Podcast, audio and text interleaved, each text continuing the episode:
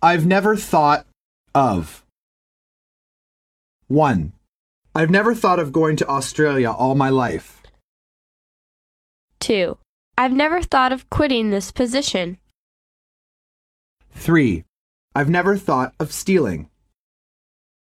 4. I've never thought of living abroad. Five, I've never thought about that girl. Dialogue 1 Alice, Ralph seems to like you. I hope so because I really like him. I am not surprised. I thought so. I thought about asking him out to dinner.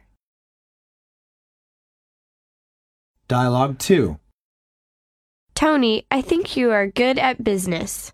I try to help the company. You should consider starting your own company. You're kidding. I never thought of having my own business.